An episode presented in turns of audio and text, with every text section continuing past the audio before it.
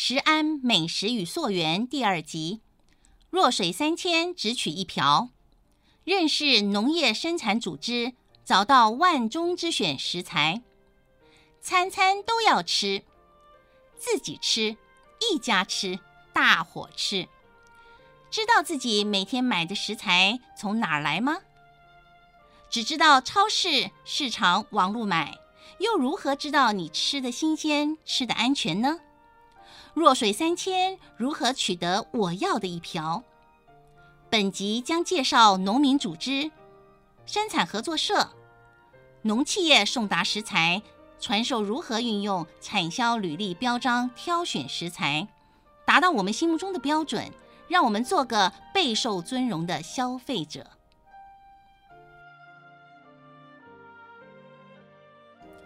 各位亲爱的听众朋友，大家好，我是慧兰老师 Lenny。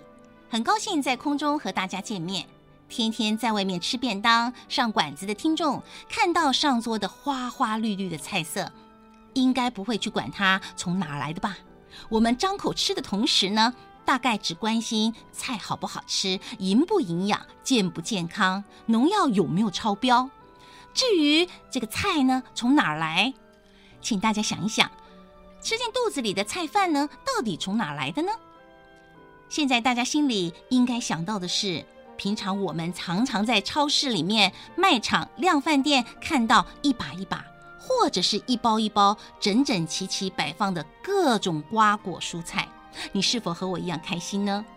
其实主持人我呢，平常除了自己种点植物满足自己吃的乐趣之外呢，我能想到的大概也是现在遍布各县市的超市。卖场、量贩店的货架上吧。虽然偶尔我也会走走传统市场采购年货，但是产销履历标章并不是到处都可以看得到。主要还是检验标准规格不同，就会有不同种类的标签。今天我们不卖菜，但是来谈一谈我们平时买菜，走进去看，有些连锁超市。卖场都是设立一区一区几个摊位，摆放着贴有绿白颜色标章的产销履历专区。它的蔬菜来源究竟打哪来呢？是由每位农夫一批一批送到超市吗？答案当然不是。让我们来访问曾经得过农委会神农奖得主，也是彰化先进农业生产合作社蔡宜修主席。了解农民产销合作社中如何整合农民的蔬菜瓜果，一起将贴有产销履历的蔬果送到拍卖市场、超市贩售，供应我们日常生活所需的整个过程。各位听众朋友，大家好。今天非常高兴，也非常荣幸访问到农委会神农奖得主，而且也是彰化县先进农业生产合作社的主席蔡宜修主席，那做访问啊。那么蔡主席呢，会跟我们谈一谈哦，在合作社这个部分哦，他是怎么样去进行这个产销履历生产的这个蔬菜班啦，或者一些品相的一些班级哈，他们怎么去推动？然后呢，他们认为在这个有产销履历的农产品呢，可以提供消费者怎么样的保障？等一等，我们来做访问。不过呢，一开始的时候，我们想先请蔡主席呢，跟我们介绍一下，让所有的听众朋友能够认识您，请您先做一下自我介绍好吗？哎，主主播好啊，各位听众朋友大家好，我是先进农业合作社理事主席蔡宜修。那其实合作社也是一群年轻人，他们就是在喜欢种植，而且他们会有往从业从事农业有兴趣的一群年轻人而组成的。嗯，对，在这样子的组成里面，就是有一些变革，就是慢慢的去逐步完善它。所以刚才诶主持人问到了产销履历的问题，我也就我们生产端。哦，还有销售的方式，我们再做一个简单的说明与分享，谢谢。好的啊，蔡主席啊，我知道就是说合作社呢有许多这个已经生产产销履历的蔬菜班嘛，那么有哪些品项呢？能不能跟我们听众朋友介绍一下？呃，目前目前合作社这边的产产履的有高丽菜、白菜、丝瓜，还有稻米等这几类的一个专业生产，哦、是。那么当初为什么想要成立这些呃具有呃产销履历生产的这些蔬菜班呢？为什么主要成立的原因是什么呢？其实我们应该这样子讲好了。其实农夫本身他在。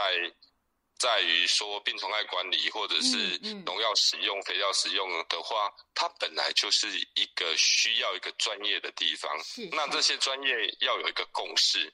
其实那那那就恰好正正好就是说产旅它的溯源性、它的登打、它的记录，所以变成说你慢慢的往产旅这个方向去走，会让你在农业生产里面，你你会。使用上记录啊，或者是说你因为你这个标章，你会对你的农产品负责，因为不负责任也不行，因为它溯源就能追溯到你。对，是是，所以说在合作社这边呢，积极在推动这个部分哈，就产旅这个部分，让大家社会大众吃得很安心，也让大家知道每天所吃的食材呢从哪里来，它的到底它的根源是什么，对吧？那么呃，在合作社这边呢，它是跟农民是采取怎么样的合作方式啊？是采取契作的合作方式呢，还是共同运销的合作方式呢？其实我们还是以共同运销的方式，因为。其实生产端，生产端的的那种农产品啊，嗯嗯、因为气候啊或者是天气的方式，其实其实人工竞采的是类似一个拼搏啊，就是要跟天气拼所以你契作的方式，其实到最后如果遇到菜价涨很高，其实对农民来讲，他们的生产利润也是比较少。所以我们都是用共同运销的方式来做于产销分级。或者啊，而且也用参与的方式，在每一个位生产生产者，他对于自己生产的农产品，他因为要溯源，所以他要更积极而且谨慎的管理。哦，一听到蔡主席这样讲，就知道您非常非常照顾所有的农民哦。那对于这个产销履历的这个农产品来说呢，我相信没有。贴标章的农产品跟有贴产销履历的这个农产品呢，基本上价格是不一样的。按照主席的观察呢，您觉得呃贴了标签，它的价格是比较高还是比较低？那一般的民众他的评价又是如何呢？是，其实贴标章这件事情，我觉得产旅产旅现现在一个政府政策也大家觉得它是一个比较好管理的一个一个方式嘛，所以。慢慢的，也大家一直在询问产销履历的农产品，我们有没有？所以变成说，消费者有需求，所以生产端就会慢慢的去往那边靠齐。那贴标章跟没有贴标章，其实价格大概差差不多两成。嗯，不要说我们不是零售售价，我们是批发价格。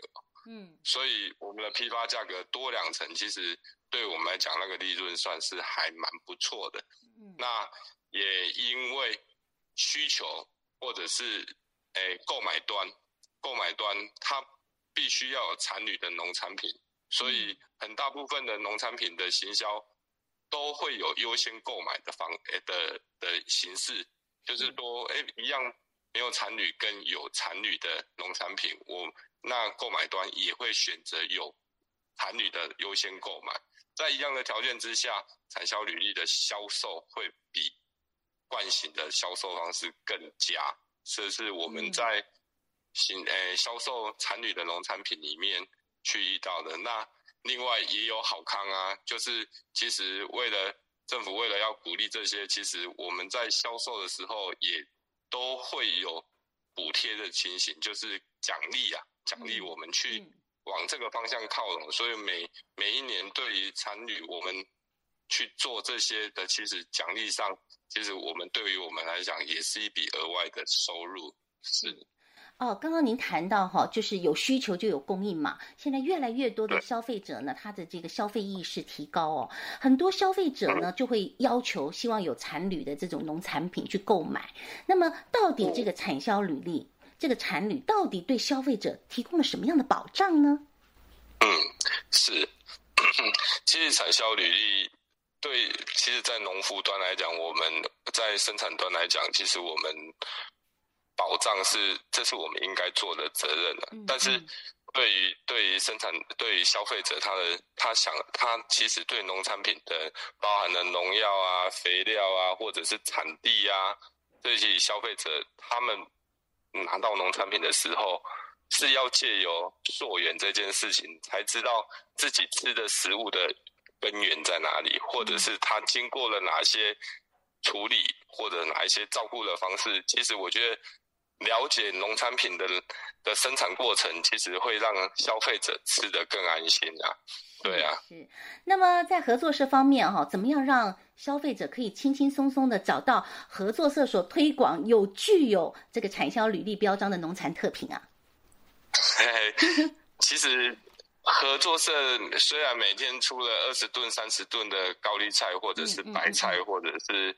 数吨的丝瓜，嗯，但是其实，在大宗市场里，在消费者市场里面，还是市占率还是一点点啊。其实，我觉得产销履历的农产品来讲，对于我们生产者或者是农夫，或者是在参与这件事的农业生产工作的人，其实他们都很愿意负责任的去把自己的农产品做成让消费者吃的安心。用的无语的这个一个样态啊，所以只要市面上有售的产销履历的农产品，其实我觉得都应该要信任它。而且现在如果在产销履历的推广，各超市门市其实都会是有的。所以我觉得在超市选购产销履历的农产品，或者是其实现在学生的营养午餐溯源的也，所以溯源的也也有产产旅的也有，就是说。在其实我们的学生也都是在吃这些安全无语的有溯源的一些农产品，所以产销履历其实我觉得只要贴有这个标章的的农产品都可以去放心使用啦。其实这个不是就是都不用去找。是品质就会有保证，对啊，对对。主席再请教一下最后一个问题，那么在合作社这边怎么样去推广哈，让所有的农民他能够真的一起加入申请这个产销履历标章验证的，能够生产一个健康让大家吃的无余的产品？你们怎么去吸引或去说服这些农民一起来加入呢？是第一个，我我觉得要分几个阶段来讲，因为。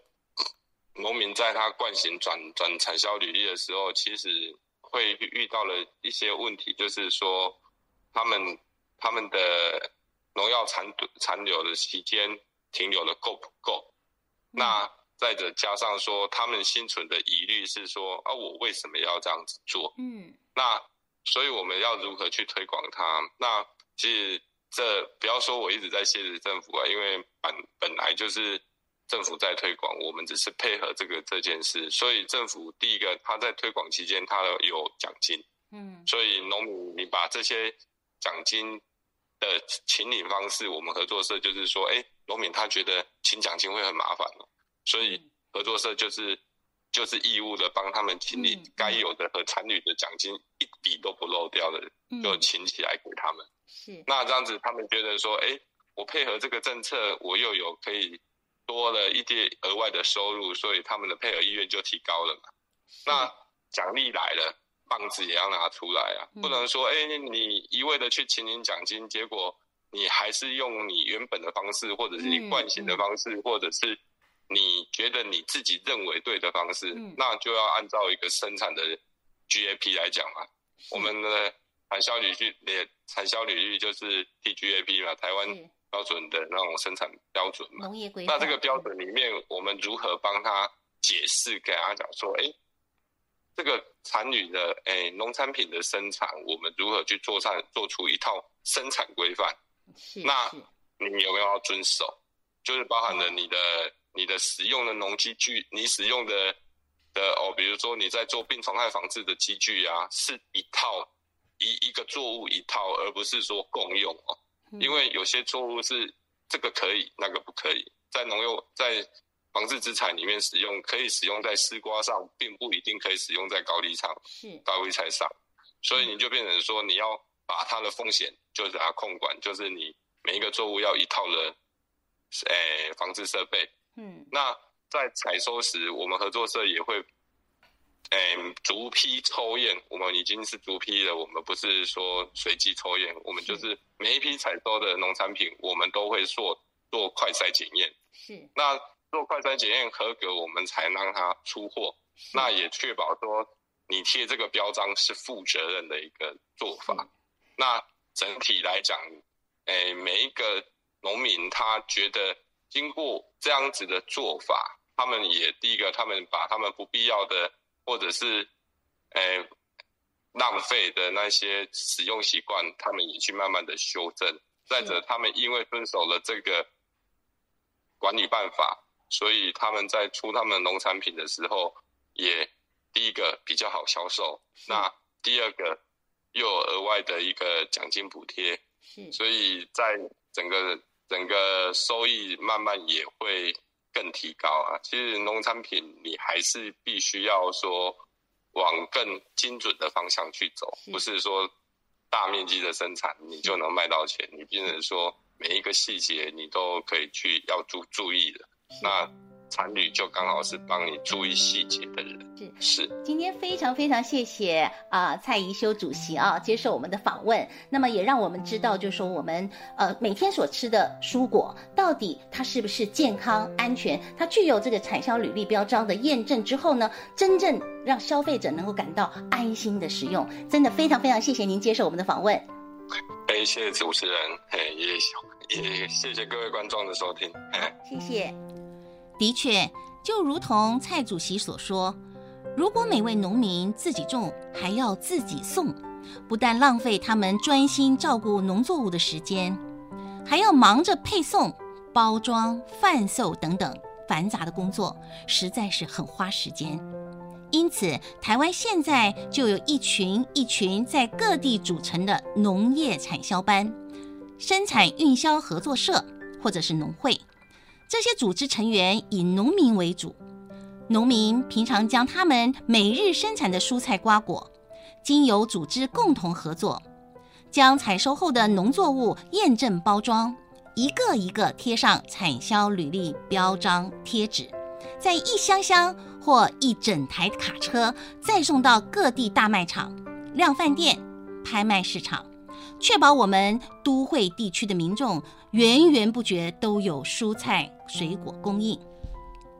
接下来，我们今天节目也邀请到一位重要的来宾，是目前在台北大学任教的方祯麟方教授。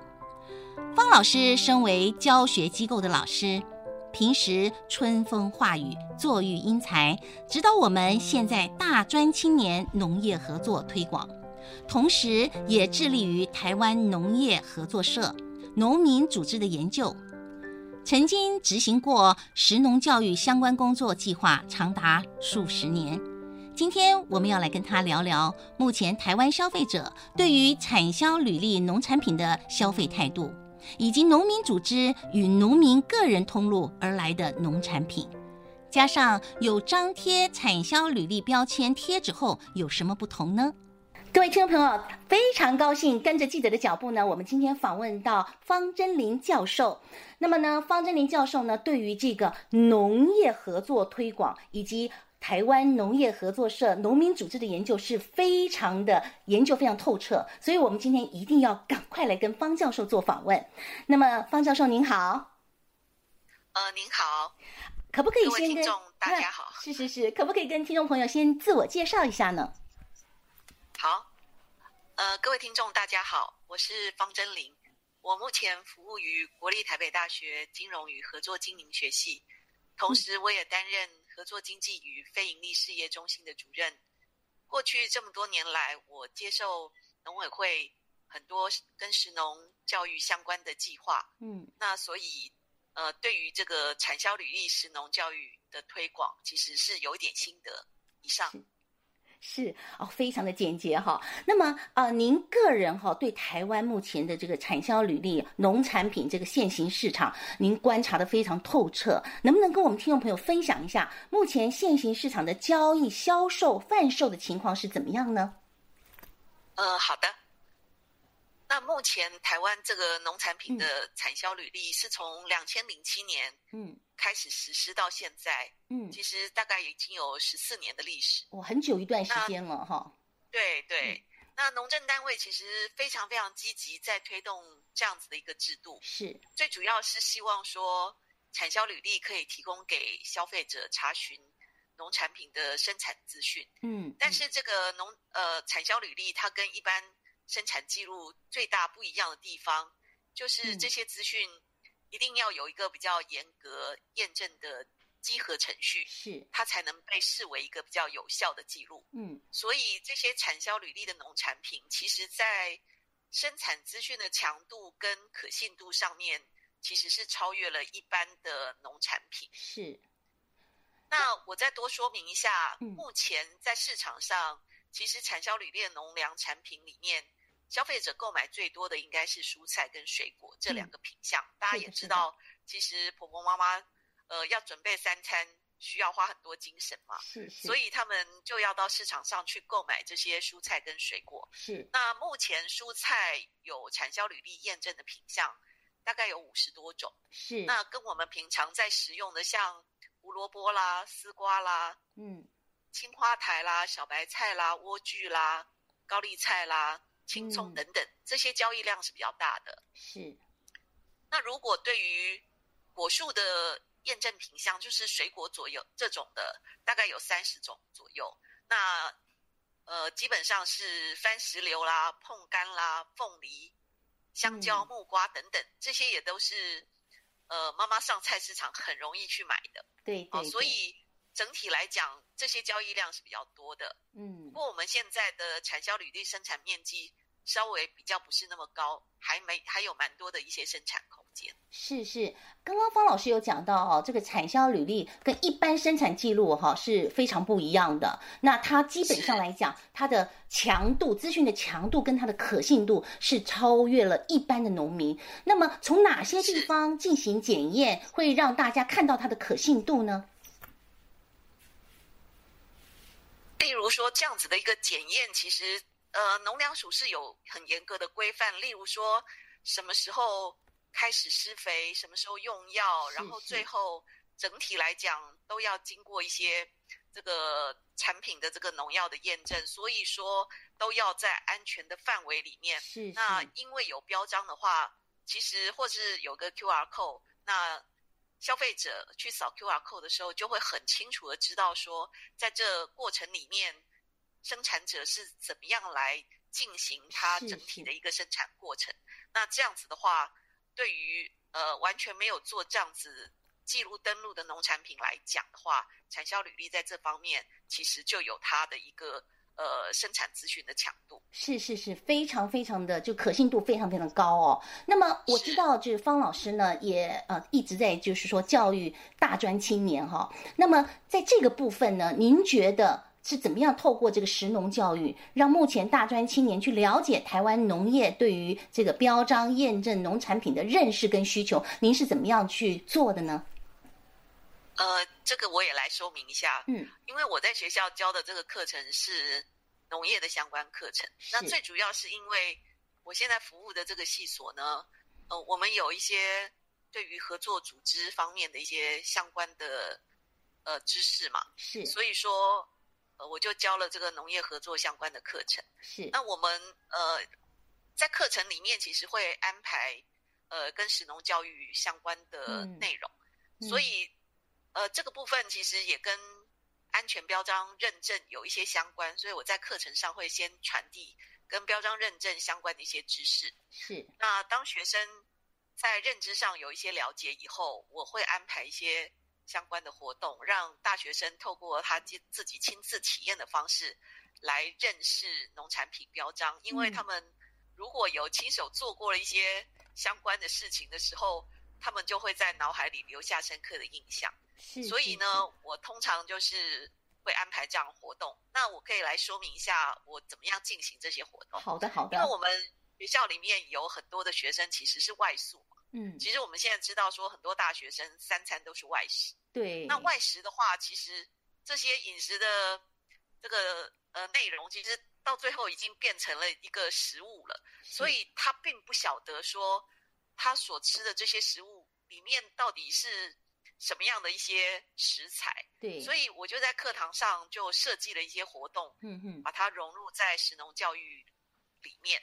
也就是说，我请同学们都分组，然后我会先带同学到农场去体验一些农作物种植的一些相关的环节。嗯哼，然后之后呢，我会呃请他们做作业，这个作业就是要他们设计符合营养成分的菜单。是是。然后呢，在分组的同学们，他们可以到呃学校附近或住家附近的超市，嗯，嗯，去采买产销履历的农产品。是是啊，运运用这些产销履历的农产品，请他们做出这个三菜一汤的午餐或晚餐，然后要跟同学们共食，是，并且他还要记录所有的过程，然后再播出来给我们全班的同学看，因为他们要共同采买、共同制作，还要拍摄影片，他会透过一些构思跟讨论，就会加深他们对这个产销履历农产品的印象。是。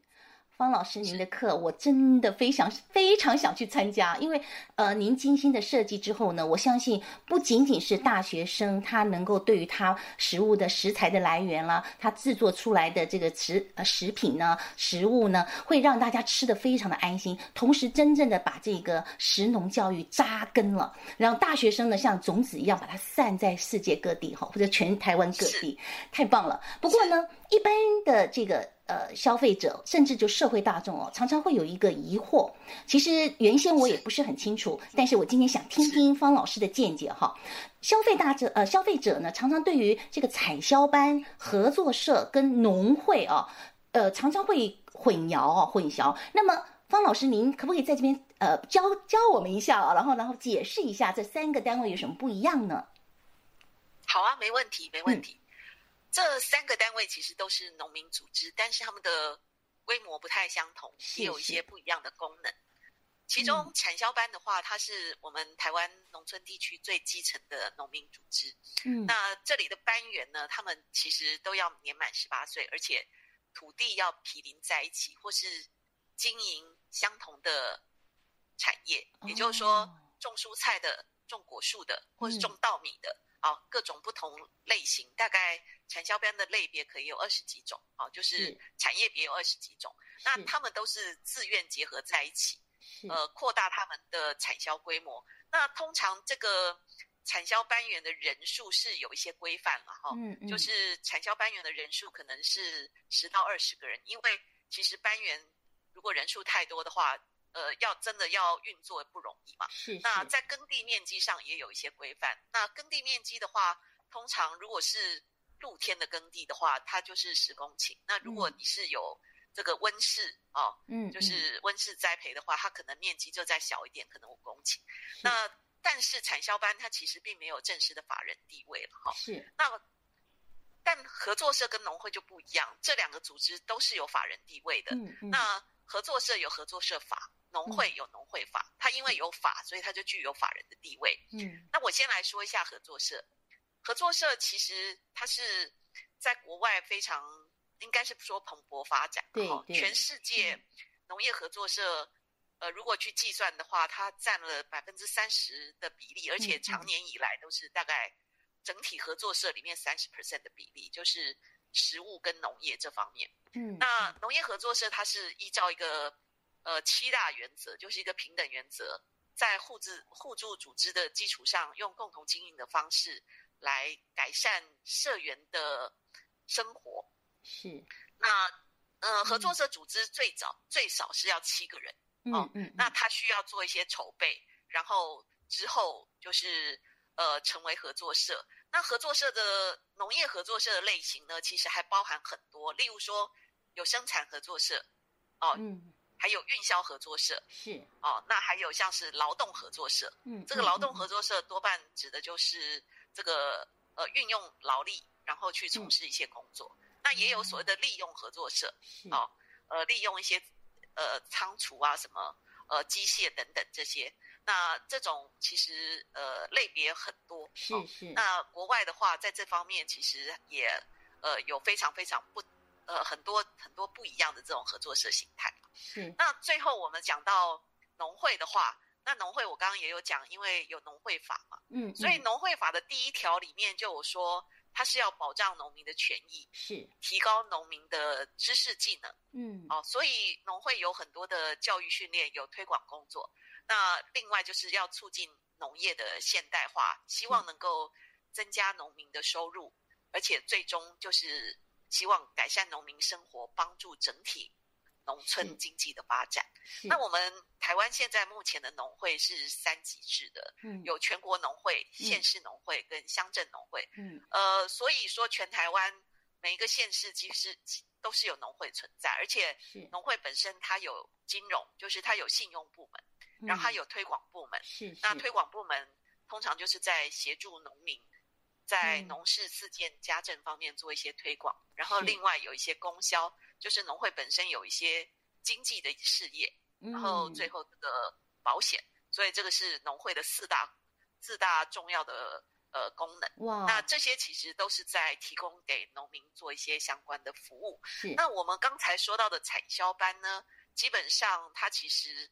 呃，都会接受农会或合作社的一些辅导。嗯，好，那呃，农会规模来讲应该是比较大，因为它是会员嘛，好，所以农会的这个会员有正式的会员，也有赞助的会会员。那如果说它的这个规模大的会员人数有四五千人，好，所以又在中南部的话，农会的规模其实都蛮大的。是。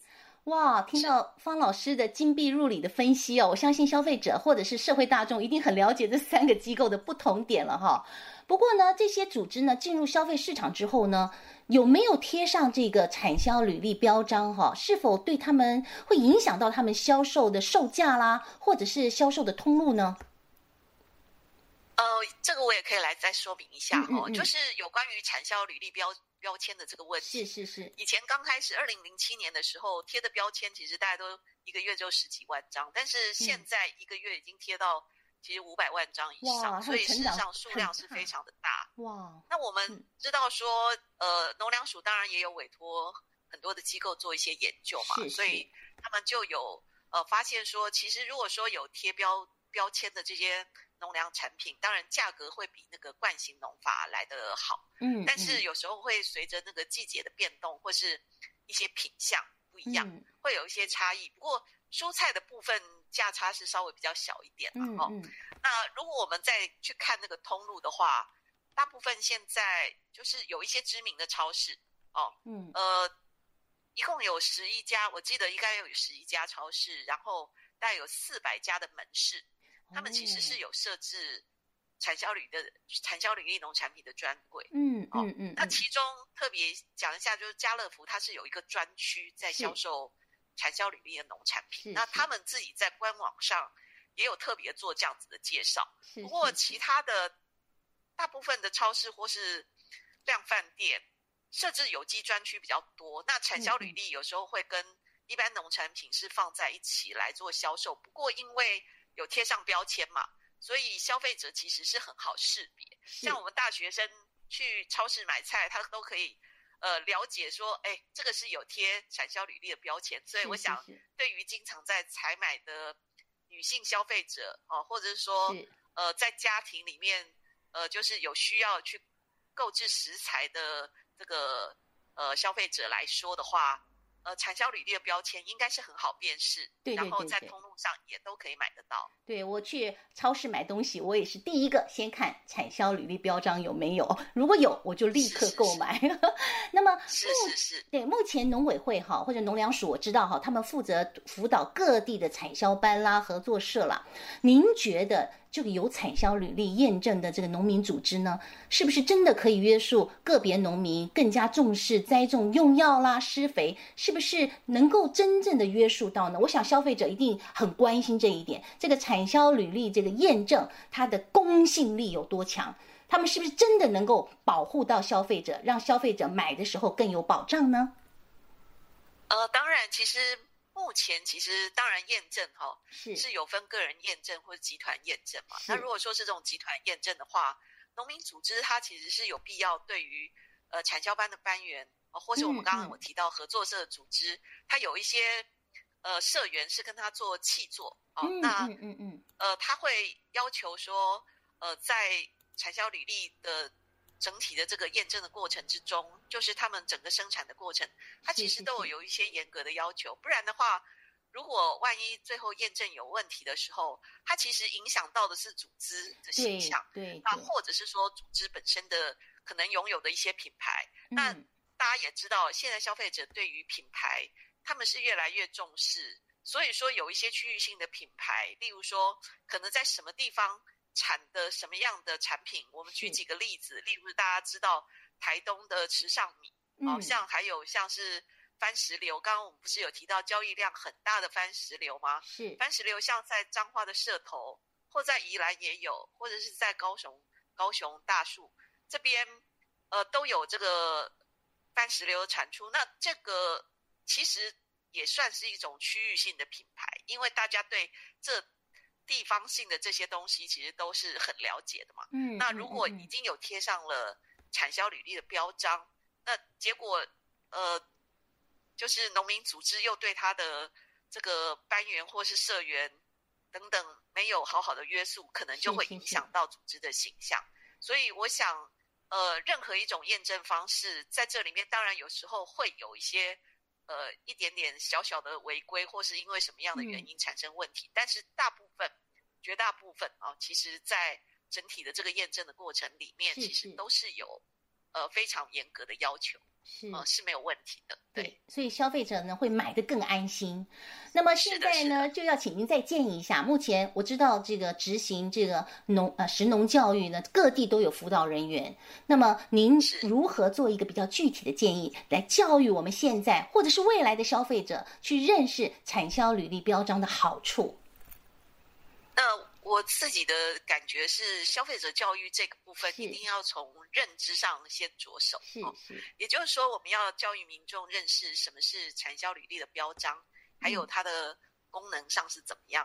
其实，消费者在购买这些产品的时候，也知道说，使用了具有标章这样子的一个蔬果，嗯，对于自己其实呃，在身体健康上也是有好处的哈，是有保障的。那如果说消费者，本身对于这样子的制度或产品没有足够的认识，是他在购买这个产品的态度上，就会用价格作为比较重要的考量。对对，那不会去考量标章的价值。嗯，所以如果认知上没改变，态度就很难去改变。嗯，最后也不会落实在他的采购行为上面。是，所以我觉得我们可以在学校啦、社区啦，或是任何可以采买这些产销履历农产品。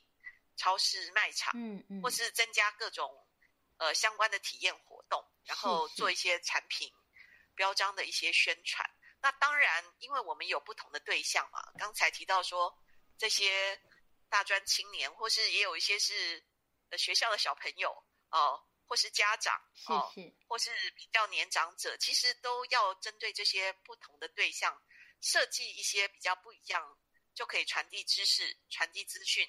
嗯，或是一些体验性的活动，然后结合了这些相关内容来做推广。嗯、那其实，呃，官网上就是农粮署的官官网，还有我刚刚讲到家乐福他们的官网，他们都有介绍一些产销履历的呃农产品。嗯，那可以把这些多多传递给消费者，让他们了解，使他们在认知上有更多的认识。那当认知上有更多的了解之后，慢慢慢慢。他的态度也会改变，就是他知道购买呃产销履历标章对他带来的好处，那之后他可能就会落实。那落实了以后，采购更多的产销履历的农产品，对于家人的健康其实有带来很大的影响。是，今天真的非常非常感谢方真林教授呢，接受我们的访问，让我们社会大众消费者更了解具有产销履历标章的这些蔬果呢，真真正正能够保护我们，而且保障我们的健康。真的非常谢谢您，谢谢。听完方老师的访问之后，听众朋友，您一定就能明白，绿白相间的产销履历标签是非常重要的。除了保障民众所买的农产品，而且用药安全、在地新鲜都有保证的来源，让我们吃得确确实实安心。今天因为时间的关系，节目到此告一段落。本节目是由行政院农业委员会农粮署广告，欢迎大家持续收听。我们下回空中再会。